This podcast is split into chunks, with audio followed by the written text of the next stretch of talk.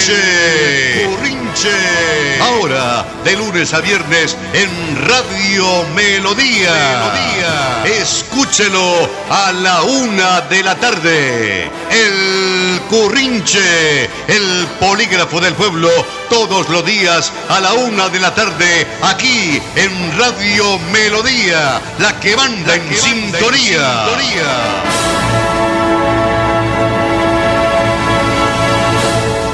Aquí estamos edificando ciudadanía para construir ciudad. La técnica del ingeniero en emisión, André Felipe Ramírez León. Somos un poder en contra de los poderosos que abusan del poder. Nuestro ingeniero, editor y productor, Arnulfo Otero Carreño.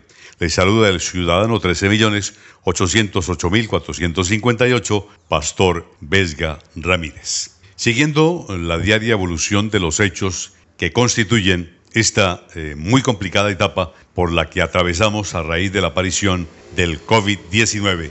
Y siendo el profesional de la medicina Álvaro Niño, un estudioso de la filosofía, mm, la historia, el arte y la evolución universal, como especialista de la oftalmología, gestor ecoturístico e indudablemente el más aplicado impulsor de la educación ambiental con su Museo de Cambio Climático en Florida Blanca. También él ha demostrado ser un estudioso del tema de la pandemia y sus escritos se han divulgado viralmente en la forma correcta de decirlo, pues nosotros por eso entonces lo hemos invitado para que nos diga qué opina de todos aquellos que dicen que el virus no existe o que fue creado artificialmente con fines dudosos. Bienvenido. Muy buenos días, don Pastor. Qué agradecido estoy de que me haya invitado a su programa y bueno, puedo decirle que lo recuerdo de toda la vida, es más típico de Santander y de Bucaramanga que las cigarras de la señora Bucaramanga. Gracias por la pregunta. Sí, efectivamente me apasioné por el tema de la pandemia por el coronavirus, porque uno de mis profesores más queridos, el doctor Luis Scaff, eh, casi muere por ello se contagió tanto del virus de la influenza H1N1 como del virus del coronavirus al tiempo y estuvo tres semanas en cuidados intensivos. Esto me, me afectó verdaderamente y me di cuenta que es un enemigo poderoso y a los enemigos poderosos hay que estudiarlos para poderlos vencer. Sí, efectivamente, eh, incluso personas muy allegadas a mí me han dicho que esto del virus es una invención de fuerzas oscuras que quieren cambiar el orden mundial y incluso una amiga muy querida no quiere ponerse tapabocas ni cumplir la cuarentena porque dice que esto es un invento. Pero no, no es así. Eh, cada día aparecen nuevos videos con personajes casi creíbles acerca del origen planeado de la pandemia y de los fines buscados, de cambio del control mundial y que lo que se busca es cambiar los equilibrios y lo asimilan a una nueva guerra mundial. Las ideas de conspiraciones posibles siempre serán posibles. Incluso esas ideas elaboradas también podrían ser útiles en la medida que nos despiertan, eh, bueno, eh, la curiosidad, ¿sí? Y nos hacen reflexionar acerca de que, qué hay detrás de eso, cuál es la verdad. Entonces, eh, la conspiración, si bien es algo malo, es una fake news, eh, de personas paranoides y desocupadas y casi siempre del mismo origen, ¿sí? Eh, digamos que pueden ser transformadas en oportunidades en la medida que nos despierten y nos preparen para una acción.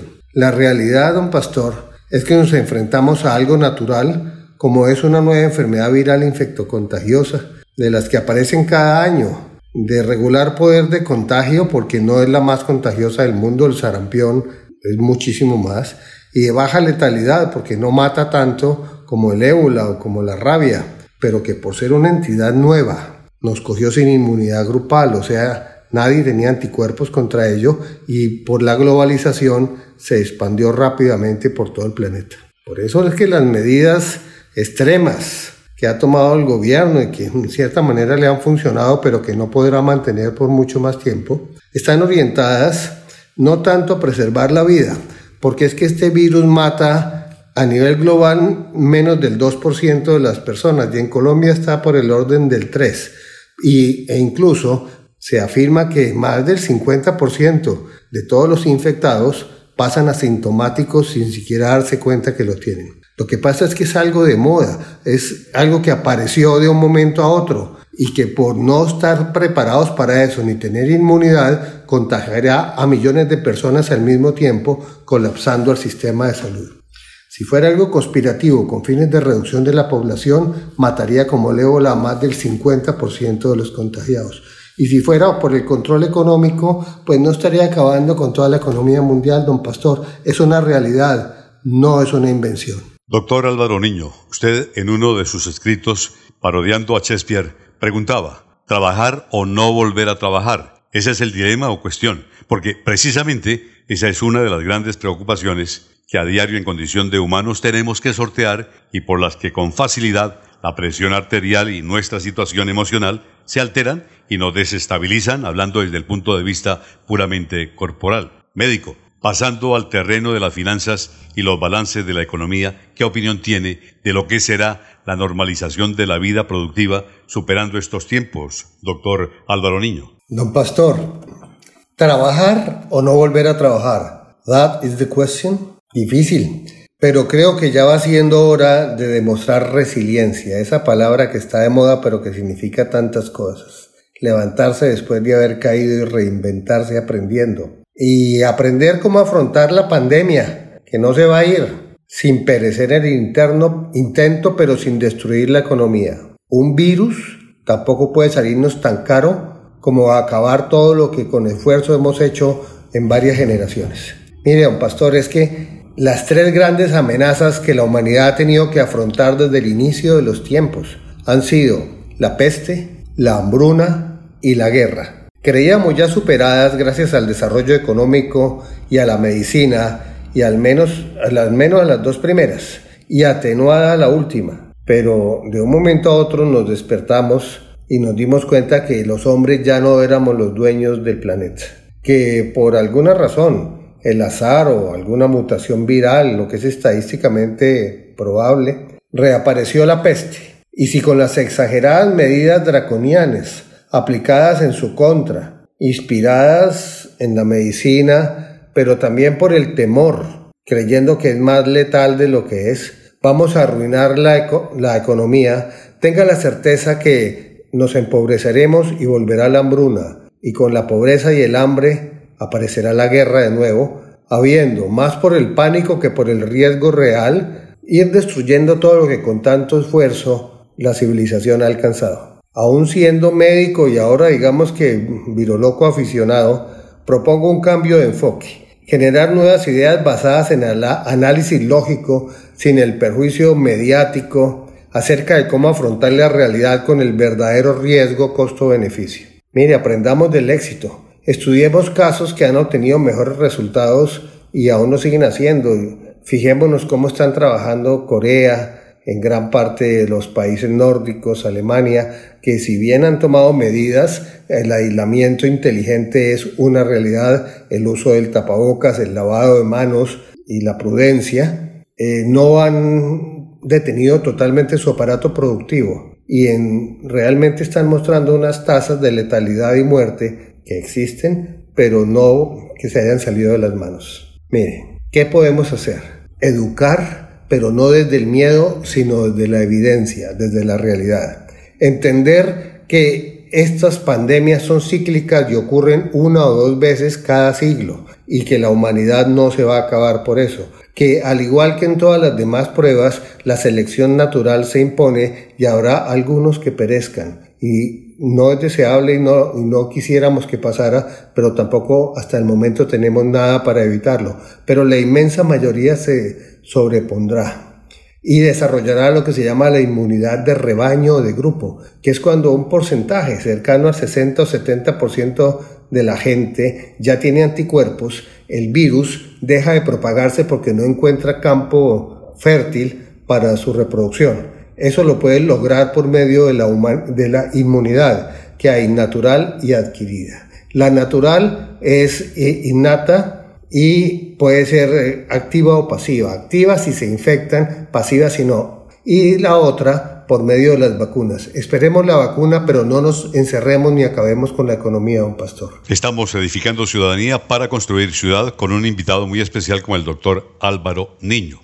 Doctor, nuestra manera de ser, de actuar, de querer mm, imitar, no creer o comportarnos de manera distinta, quizá para llamar la atención, dicen los especialistas, es una constante del ser humano y sus comportamientos de rebeldía, mm, oposición, folclorismo y ser muy frescos a la hora de mostrarnos en sociedad. Desde su ángulo de observación y como potencial sociólogo, dadas sus maestrías y especializaciones profesionales, ¿por qué cree que es tan difícil para muchos de nosotros la disciplina social y mantenerse en confinamiento de manera muy aplicada durante la cuarentena? Pastor, esto es complicado porque tiene que ver con la cultura, con la cohesión social y con la responsabilidad individual. Yo pienso que el cuidado de la salud tiene mucho que ver con mm, cada uno. No podemos andar detrás de cada persona obligando a lavarse las manos, a colocarse el tapabocas adecuadamente, a retirárselo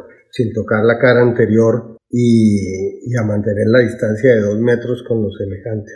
Pero también tiene que ver con ese derecho natural innato cada uno de nosotros, que es la libertad. Eh, en realidad estamos entregando nuestra libertad en aras de preservar la vida. Y la pregunta es, ¿hasta cuándo y cuánto vamos a aguantar? Con aprecio te quiero compartir un artículo interesante de un juez de la Corte Suprema del Reino Unido.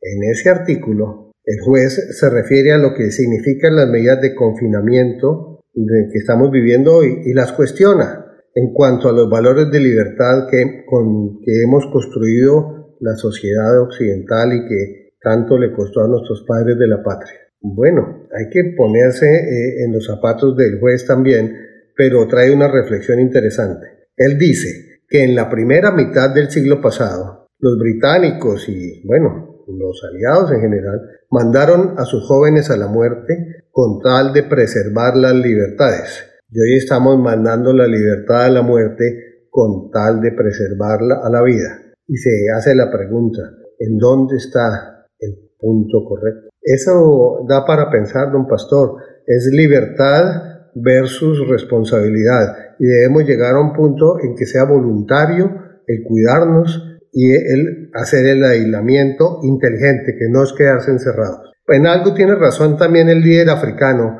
quien consideró la pandemia como una guerra y se quejó que la conducta de parte de la ciudadanía, a la que hay que obligar por la fuerza para que se proteja, llevando esta a represión y a excesos del Estado y multas como estamos viendo, eh, es algo digno de, de estudiar. Él dice lo siguiente, en las guerras, los ciudadanos no combatientes durante el conflicto se autoprotegen, se autodisciplinan, se encierran cuando corresponde, se autorracionan, se solidarizan y comparten y se autorresponsabilizan de su vida y de su integridad. Y lo más importante, no se quejan de las limitaciones necesarias para sobrevivir ni culpan al Estado simplemente comprenden que son necesarias y que sólo así eso pasará también. Es una interesante comparación. Y para añadir ahí, podríamos decir que en la medida en que las personas recuperen confianza, en que eh, con cuidados y el aislamiento social inteligente pueden sobrevivir, eh, podríamos recuperar en gran parte la vida productiva porque en realidad si la casa se está quemando, se coge el único extinguidor que se encuentre en la mano, sin fijarse en ese momento si está vigente su fecha de vencimiento. Hay que tener en cuenta, oyente del Currinche y mi doctor Álvaro Niño, que el desempleo, la pérdida de trabajo, el cierre de empresas, la liquidación de importantísimos medios de generación industrial y la iliquidez de la clase trabajadora son parte de los motivos de alteración que en todos los campos como seres pensantes nosotros estamos afrontando. Entre otras cosas, adicionalmente se escucha en los tertuliaderos y mentideros que el coronavirus acabará con el capitalismo tal y como lo conocemos. ¿Serán simples especulaciones o muy serias evidencias sobre lo que vendrá, doctor Álvaro Niño? Sobre el particular, ¿usted qué piensa? Pandemias como la que estamos viviendo ocurren una o dos veces al siglo, un pastor, y siempre le echan la culpa al sistema, o antiguamente le echaban la culpa a los moros, a los judíos, a todo lo que desconocían.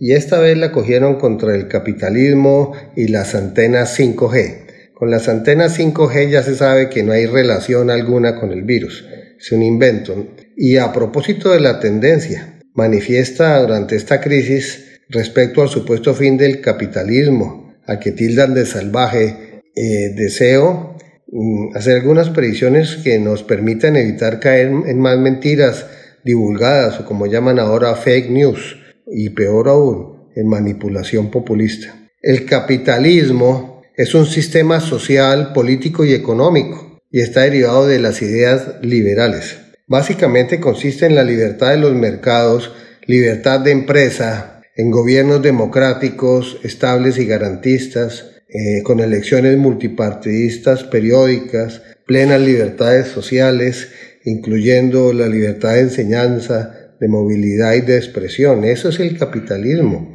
Su característica más relevante es la confianza en el individuo. O sea, el, el capitalismo prima al individuo sobre lo colectivo. De ahí que deba existir igualdad personal ante la ley, voto universal y libre. El Estado capitalista debe además tener una constitución acorde con la libertad de los mercados y el derecho a la propiedad privada, al desarrollo de la libre empresa, a la libre competencia en igualdad de condiciones sin privilegios. Más bien pocas normas y pocas leyes, pero claras, una moneda estable, bajos impuestos directos y lo más importante, separar la economía de la política para que la intervención estatal en los mercados sea escasa, favoreciendo y estandarizando y simplificando para la transparencia toda la tramitología, lo que llevará a bajar la corrupción. Es que el capitalismo no está en manos de cuatro o cinco que se creen muy inteligentes, planificadores y que van a poner a todo el mundo a hacer lo mismo.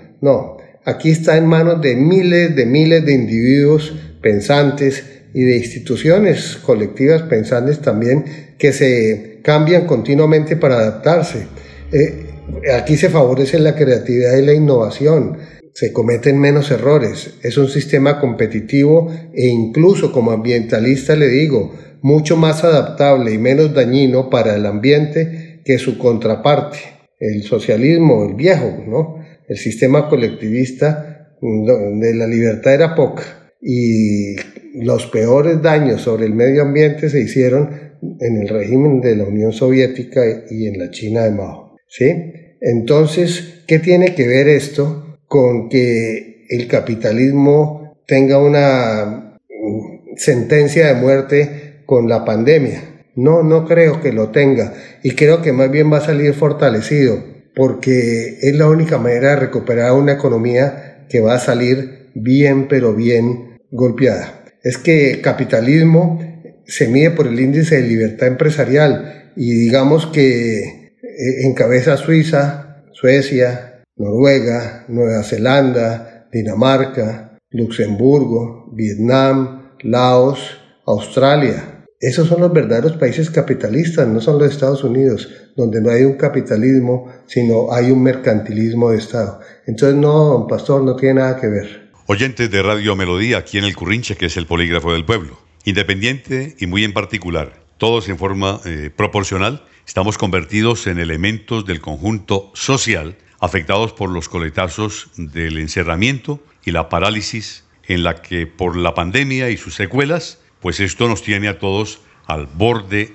del colapso. Usted, doctor Álvaro Niño, como empresario en el campo turístico, ¿cómo ve la recuperación de este sector golpeado tan duramente por esta prolongada cuarentena? Sin desconocer que es terrible lo que nos está pasando, y que estamos perdiendo eh, puestos de trabajo, que los restaurantes y bares están quebrando, que los hoteles estamos en una crisis. Eh, mm, yo lo veo esto como algo de urgencia a corto plazo. Pero mi naturaleza es ser optimista y yo todas las crisis las vuelvo oportunidades. De hecho, en China, la palabra crisis se, logra por la unión de dos vocablos que significan cambio de oportunidad. ¿Qué va a pasar? que los viajes eh, van a ser cada vez más cortos, que se va a restablecer primero lo que se conoce como el turismo de cercanías, es decir, las personas después de varios meses de estar confinadas psicológicamente tendrán la necesidad de salir a buscar aire puro, espacio, perspectiva, esparcimiento, pero estarán económicamente muy golpeados y además el peligro de las multitudes seguirá latente por lo menos uno o dos años más. Entonces iremos a destinos que no necesitan tiquetes de avión y ni largos recorridos por tierra, o sea, destinos próximos, incluso a los que se puede llegar en bicicleta o por caminatas. Esos son los que se van a potenciar y abrir de primero, y que estén en la periferia de las grandes ciudades. De esta manera, en lo que llamamos el turismo contemplativo del paisaje, el turismo rural, el ecoturismo, el agroturismo, el turismo de educación ambiental, la gastronomía rural, eh, seguramente en los próximos meses se va a restablecer y va a ser la primera opción de las salidas de ocio para la mayoría de los colombianos. Miren, el COVID, la enfermedad asociada a este bendito virus, coronavirus, a la vista de los indígenas aruacos, es la forma como el planeta se defendió de los abusos del hombre, de la economía y de la generación de energía, enviándonos los misiles de la Tierra que para ellos son los virus. Yo hasta le doy la razón, es cierto, los virus sirven para controlar poblaciones de especies que están volviendo dominantes y causan daño. En turismo hay que aprovechar esto. Tenemos que desarrollar un turismo sostenible. Debemos aplicar lo que es el ecoturismo, aprovechar los escenarios naturales dignos de mostrar, pero respetando el ambiente, la naturaleza, los entornos, la cultura y las idiosincrasias de las poblaciones que deben ser vinculadas. Esto nos demuestra que llegó el momento del emprendimiento y el desarrollo de negocios de turismo sostenible de cercanías, desarrollando infraestructura y supraestructura turística local y regional para que seamos creativos y competitivos. En otras palabras, tenemos que crear una oferta para una demanda creciente y esa oferta tiene que pasar por explicar cómo llegar, qué hay que ver, qué hay que hacer, qué hay que comer y qué hay que comprar en los destinos de cercanía a donde vamos a ir. llegó el momento de decirle a la gente que es mejor lo de cerca y conocido que lo distante e incierto. Entonces, nuestra reactivación va a comenzar por los viajes cortos por tierra. Esa será la demanda y nosotros presentaremos la mejor oferta económica donde haya cómo llegar qué ver, qué hacer, qué comer y qué comprar. Eso es lo que le propongo a un pastor y desde la Secretaría de Turismo de Florida Blanca he tenido un gran apoyo con el desarrollo del corredor turístico del Cerro de la Judía. Esto es edificar ciudadanía para qué? Para construir ciudad. Hoy jueves lo hemos hecho gracias a la cátedra del doctor Álvaro Niño, profesional de la medicina que con su especialidad de la oftalmología nos enseña a ver el mundo de una manera lógica, de forma propositiva y con la, intención y el interés por superar todo tipo de escollos y dejar atrás amarguras, vicisitudes y desengaños. Esto de la pandemia va a ser superado y gracias al aporte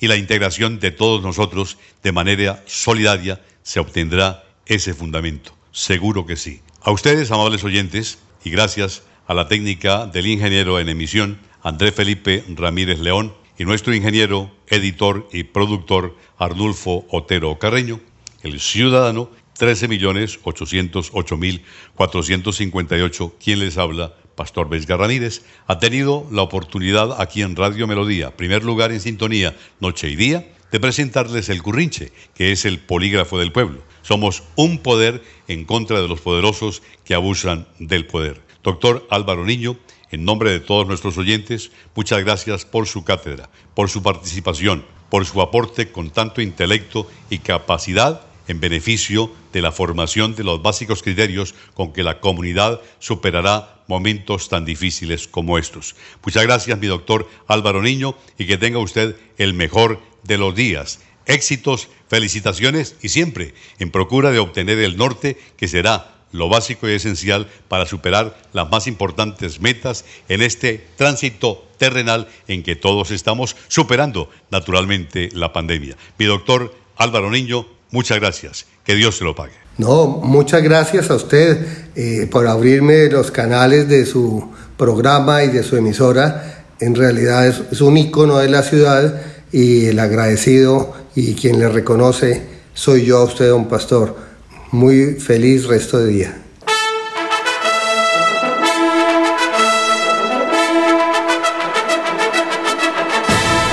El Currinche. Currinche. De lunes a viernes en Radio Melodía. Melodía. Escúchelo a la una de la tarde. El Currinche, el polígrafo del pueblo, todos los días a la una de la tarde, aquí en Radio Melodía, la que manda, en, sintonía.